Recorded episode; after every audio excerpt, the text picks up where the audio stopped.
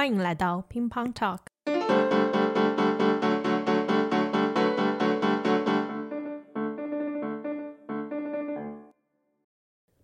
二零二三年七月，由十位来自纽伦堡大学的学生组成的跨文化团队，在 e l a n 举办了名为《A Drop of Asia》的电影节。我们确定一下有多少 guests，然后我们就只要放多少。We also have interview of the director. He spent like ten years for this ethnography interview. 没有没有，我们八点半正式开始，还有时间可以吃东西。电影节上放映了十二部以亚洲为主题的纪录片，其中有关于生活在塑料垃圾分拣厂两个家庭故事的《塑料中国》，讲述生活在大兴安岭的狩猎民族。鄂温克族的憨达罕。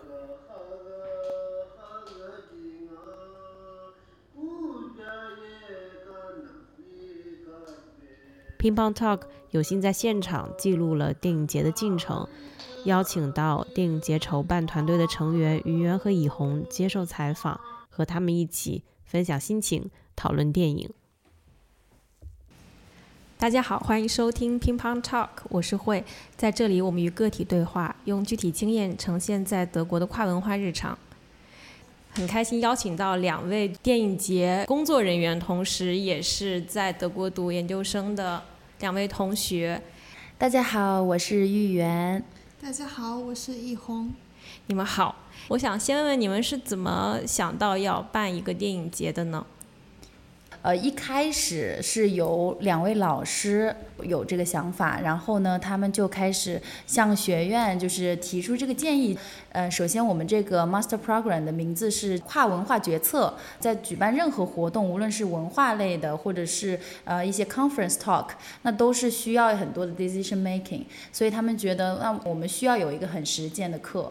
他们当时敲定了这个之后，我们看到这些他们提供给我们的。Budget 或者是关于这门课的一些信息也好，我们都挺感兴趣的。然后去上了第一门这个试课之后，我们就觉得，哎，这个感觉是一个很不错的项目。开始其实挺迷茫的，没想到现在我们真的实现了。你们准备了多长时间呀？满打满算差不多三个月。那真的很快，三个月时间。尤其很吸引我注意力的就是你们这个电影节的名字叫 A Drop of Asia。我不知道你们自己觉得应该怎么翻译这个名字比较好，一滴亚洲。对，很难去翻译成中文，但是我们可以用一个水滴成河，所有的水滴滴入到同一个一一片海洋，它就会成为一片很宽广的，就是很有包容性的一个海洋。因为我们觉得，就是文化是需要有包容性的。我们现在在德国，那我们呈现亚洲的文化，让大家知道真正的，或者是说另一面的亚洲是什么样子。对，而且就是这个 drop 嘛，你可能会联想到它的那个一个形状，它只是一个一个点滴，但是其实它也能够就是带给我们更多的东西。我不知道你们有没有这样的，在玩水的时候会不会有这样的体验？通过一个小小的点滴，然后你看到的东西是会被无限放大的。嗯，然后我们想在电影节给观众呈现的，可能也是这样一个体验：通过电影或者通过一个小小的纪录片，然后让大家了解到另外的亚洲，然后不一样的亚洲。我对这个名字有一个具体的想象，是在看到你们的宣传册页之后。我可以跟听众朋友描述一下这个海报的大致构成，主要的颜色是粉色，在我看来就是天空中的粉色，然后正在晕染进一个很大的一片蓝色背景，有一滴粉色的水珠要马上滴落进这片蓝海，然后在粉色水珠里。包裹着这个电影节的名称《A Drop of Asia》，而且这几个字还泛着金光，让我觉得这个画面整个给我营造出一种很温柔的气质。看到你们的放映单元还有选片题材的时候，我觉得你们这个电影节背后的视角也是很温柔的一种注视。在选片的时候，或者你们在选择哪些题材，然后进行哪些单元，是从哪个角度出发的呢？你们关注的是亚洲文化的哪一面？是我们最开始就是进行头脑风暴，和同学大家一起就是想电影的主题是什么。嗯，经过这种讨论，然后大家共同决策，然后我们确定的主题是 environment 环境这个主题。然后我们当时就有一个德国同学，他就提到了环境这个单词，在德语的这个单词，它可能不仅仅是指自然环境，然后还指比如说像文化环境，包括性别。所以我们就决定把这个呃环境作为一个。大的主题，嗯，在环境这个主题下面，我们就慢慢的去呃扩散到不同的方向嘛，不仅仅是包含自然，还有关于人的，所以我们想说注入一些情感，就是不仅仅是去让大家看到哦，世界上现在是有这么多环境污染。我们还看到了人的细腻的，就是情感的变化，所以我觉得你刚刚说这个，就是你看到我们的这个 logo，觉得有一种温柔的感觉，也是我们想要尝试注入的一些情感方面了，尝试去包容不同的话题。大家一开始就像以红说的，我们有头脑风暴，可能选出来几十部片子，那我们最终肯定不可能呈现那么多，呃，所以我们有一个就是专门选片的一个团队，最后做这个 decision making，最后敲定这十二部。我们都是一个就是讲英语的一个团队，那大家都是来自四面八方的，有中国啊，有斯里兰卡，对，然后有德国的同学，还有美国。在选择跟亚洲相关的电影，在决定要呈现亚洲哪些面相的时候，本人并没有亚洲文化背景的人是怎么参与你们选片的过程的，或者你们是怎么共同商议的呢？呃，一开始我们是大家所有人都有回去自己自由的选片，没有一个范畴。在整个选片的这个中间的过程，我们意识到。我们这个 decision making 的过程太长了，每个人都要去看片，每个人最终都要有一个共识，选哪一个片，这样其实是有点困难。所以我们在中间呢，就产生了一个选片的团队，主要是由亚洲人组成，最终就是稍微容易敲断一点。但是一开始大家都有自由的选出一些亚洲的片子。在就是选片的过程中，作为非亚洲文化背景的同学，给我们提供了很大的帮助。他们可以给我们提供，就是比如说他们对亚洲的想象是怎么样的，然后我们站出来说，哦，原来你们想的是这样的，然后我们想的是这样的。好，那我们要怎么在电影节上呈现，然后把我们两方的视角都带入？其实我们也是在进行一个跨文化的交流。对，然后我记得那个 Flee 是不是 Elsa 推荐的？我推荐的哦，你推荐的，因为我记得非常深刻，Elsa 就是强烈推荐《Flee》，然后我还以为是他推荐的这部电影。嗯嗯嗯。比如说像刚才这个《Flee》这个电影，你看就是一个丹麦导演拍的一个影片，就是其实我们是在强调这种多视角的，就是不一定一定得是亚洲导演的在亚洲拍的，我们所以我们一直在强调就是立体和多元化。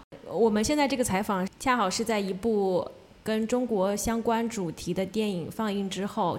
呃，这个 session 叫 Plastic Overloaded，就是我们放了两个电影，且第一个是一个呃无声的一个摄像机，二十四小时记录关于呃在印度尼西亚的一个塑料堆积场，呃所有的牛经过那边，在那边生活，吃塑料长大，呃的这么一个过程，最后呈现一个十几分钟的一个纪录片。那紧接着那个纪录片，我们放了中国的这个叫 Plastic China，塑料中国的。一个纪录片，关于人在塑料堆积场中怎么样去教育小孩啊等等的生活场景。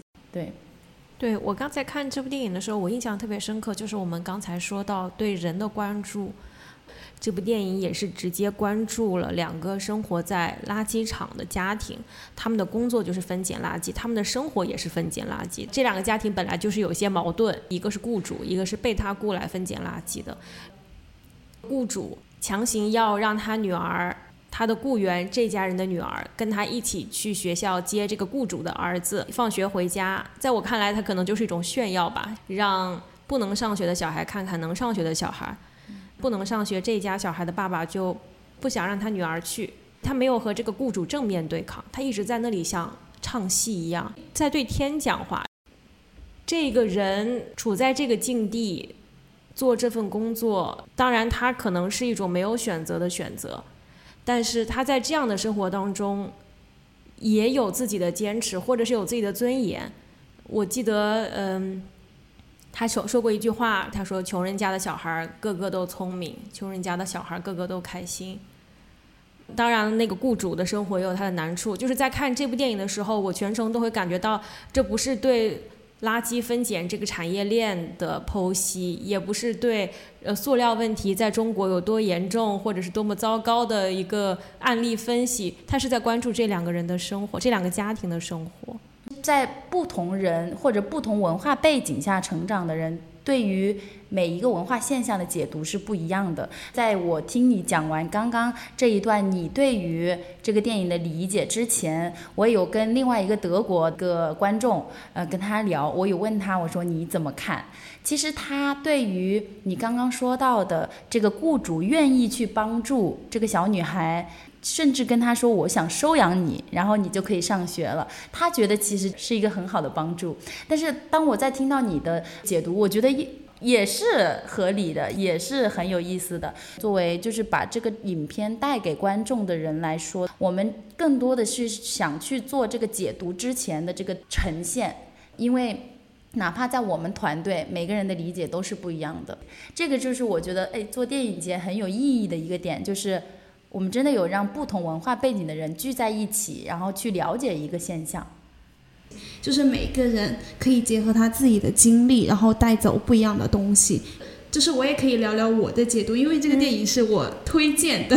它其实不仅仅是关于塑料这个问题，其实是关于塑料背后的人的一个问题。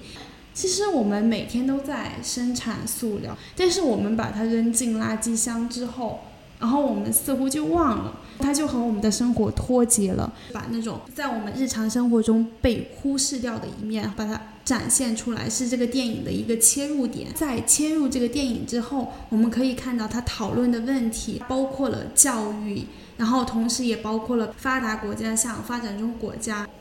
出口塑料垃圾，经济上的差异，然后造成的一些产业链上的，算是一种不平等吧。另外就是纪录片的主人公怡姐，她是一个彝族人，她一直提到她想要回凉山去，那里有葡萄，有她奶奶种的东西，然后她可以和她舅舅一起玩。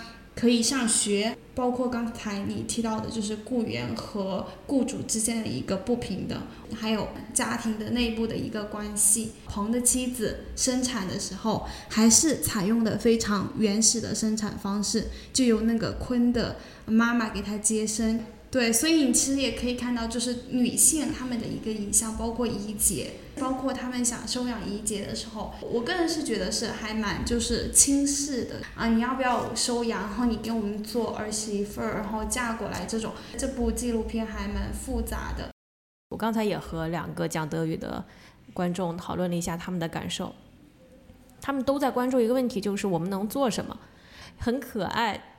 嗯，总是从自己的专业出发。有些人说啊，我是学化学的，可能呢，我就看看有没有可能在产生塑料垃圾这个问题上，在塑料这个问题上，在可能这个化合物这个问题上找到一些新的解决方式。然后，呃，另外有一个观众说，他有可能想学机械这方面的职业培训。然后他说，嗯，也许机械足够发达，是不是农业更发达，人就不需要？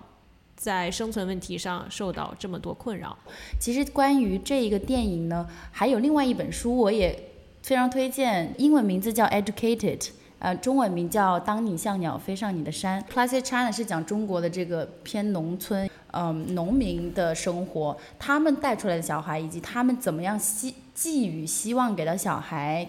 嗯，去实现未来的这么一个教育的呃理念。这个当你像鸟飞向你的山呢，是讲一个女孩她自述她在美国的成长经历，是一个发达国家了，教育系统可能也相对的更加完善，但是其实她也经历了非常多的 struggle，还有很多的困难。就是她的父亲是一个很执念的人，他们家也是拥有一个垃圾场，他们好像有五六七个小孩。他爸爸的想法就是，所有的小孩都不要去学校，在家里面也不能自己学习。他觉得你受了 education，你就会飞出这座山，你飞出去了，你就接受工业文明的洗礼了，就不会再回来了。这个女孩子，她就完全是靠自己与原生家庭的一个脱离，最后她进入到了哈佛。回到这个电影，我觉得大家可以携手帮助，社会携手去帮助，但我觉得个体的信念也很重要。我还能蛮共情这部影片的。比如说像教育的不平等，比如说，呃，坤的儿子可以去上学，然后鹏的女儿不能去上学。比如说我们就是换到另外一个场景里面，比如说学区房，而且包括女性的境遇这种生育问题。我还想补充一个小点，就是你想站在什么样的位置，你至少需要自己有这个信念去改变。如果你连就是没有信念了，就是我不会想说再去解读这个情况，我只是会去共情，就是觉得。真的很困难，生活真的好难呐。对于彭这样的情况来说，问题都甚至没有涉及到他想不想改变自己的境遇，或者他想过什么样的生活。一个很大的问题是他没有概念，世界上有哪些生活。他没有想象的能力，他又不识字，他连要用身份证买火车票这样基本的生活常识能力都没有。与此同时，我也在想，就是他没有想象的能力，是因为他真的不想有想象的能力吗？还是说他的那个环境没有给到他这样一个想象的能力？然后我就觉得这个问问题还蛮复杂的。话说回来，直到这个电影节开始之前，你们最期待的电影或者环节是什么？我其实最期待看到观众的表情。我今天在看这个《塑料中国》的时候，我坐在第一排，然后我就时不时的往后，就是观察一下大大家的表情。包括我们昨天的这个开幕式出来之后，以及我们在开始之前，我们都有跟观众的互动。我看完之后，我觉得觉得很惊讶，以及很惊喜，就是还有很多人留在这里，一直聊，一直聊，甚至可以聊到一个小时，大家聊得很激动。然后我就觉得。这个就是是我之前期待的，以及也我也在现场得到了应验。对于我来说，也是期待这种现场反应。就像我们刚刚讨论的，就是我们选片其实呈现的还蛮多元的。我们在想观众可以带走一些什么，以及他们看完这部电影之后的一些反应。你们是那个是上课，嗯，就是。就是那个学生，然后我们学生我们有十个人，然后对，然后就是这学期的一门课，然后就办了一个电影节，然后就要写。现在电影节进行到一半，你们觉得呈现的效果和计划中想象中的有差别吗？就是观众少了点，对，可能因为今天太热了，对吧？对，但是我还是很满意。昨天开幕的时候来了很多人，很热闹。对对对。然后我觉得其他的话就挺满意的，对。对，我觉得甚至比我预想要好，因为我们只是一个十个人的团队。我觉得你们呈现的效果真的是相对比你们投入的时间来讲，效率真的很高了。看到你们的选片和单元的时候。我能感觉到你们说的那种，你们想呈现更立体的，虽然只是一滴，但是是很温柔的、很立体的一滴。对对对。然后我还有最后一个问题，因为马上怡红和圆又要去工作了，这是你们俩第一次作为学生办一个电影节，或者是这样规模的活动吗？哦，对我来说是的，对，这个是我第一次，然后作为学生组织一个电影节，规模不是很大吧，但我自己也还蛮骄傲的，自己也，嗯，收获了很多，比如说怎么去跟不同的人沟通啊，选片的时候一些文化交流啊，然后以及在我们电影节的呈现的时候，我们看到来自不同国家的观众，然后我们可以一起讨论。以后我也想跟你说，I'm proud of you。我觉得以红很很棒，他也是我的一个很好的 teammate，因为我们两个是在这个呃公关团队 唯一的两个人。对，对于我来说的话，电影节也是第一次，我觉得很很有新鲜感。但是类似的活动的话，我之前在我的本科我也是有举办过话剧节，那我那时候也是在类似的一个策划的角色。对我来说比较新鲜的，就是关于去联系这些制作电影的导演也好，或者是制作人也好，或者是版权商也好，就是因为我之前参加过很多电影节，那我看到的只是最终的一个呈现。当我真正的融入到这个过程的时候，我觉得。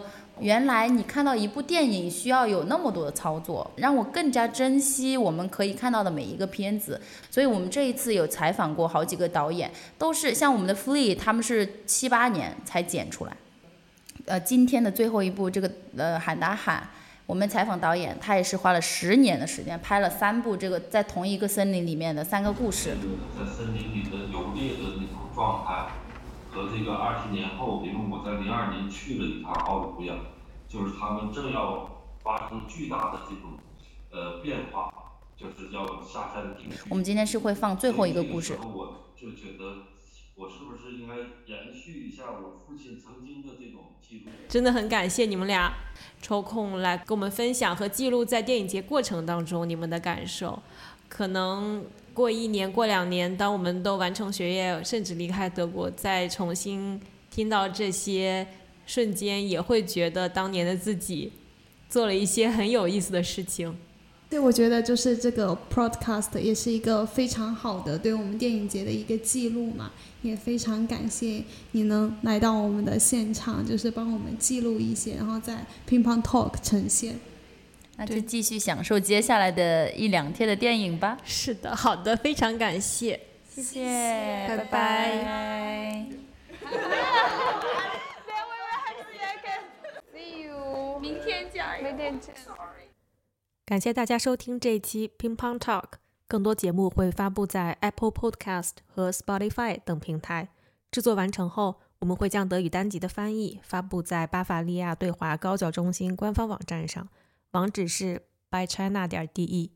如果你有感兴趣的主题，想要分享的跨文化故事，或者想在我们节目里听到的嘉宾，欢迎大家通过邮箱 podcast at bychina 点 de 联系我们。祝大家生活愉快！